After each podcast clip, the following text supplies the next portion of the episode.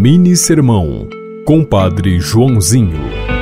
Às vezes cultivamos hábitos estranhos que exigem uma mudança radical. Acredite, é possível.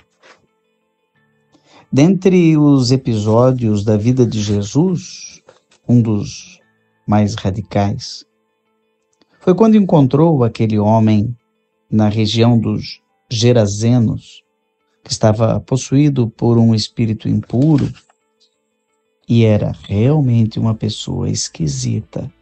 Habitava no cemitério, gritava, ninguém conseguia dominar sua violência. Estava até amarrado com algemas e correntes, arrebentava, atacava as pessoas. Morava nos túmulos, vagava pelos montes, gritava entre as pedras.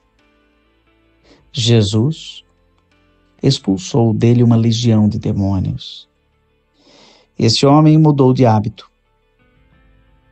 Jesus não permitiu que ele se tornasse um discípulo, mas ele se tornou uma pessoa totalmente diferente e passou a pregar as boas notícias do reino. Você ouviu Mini Sermão, Compadre Joãozinho.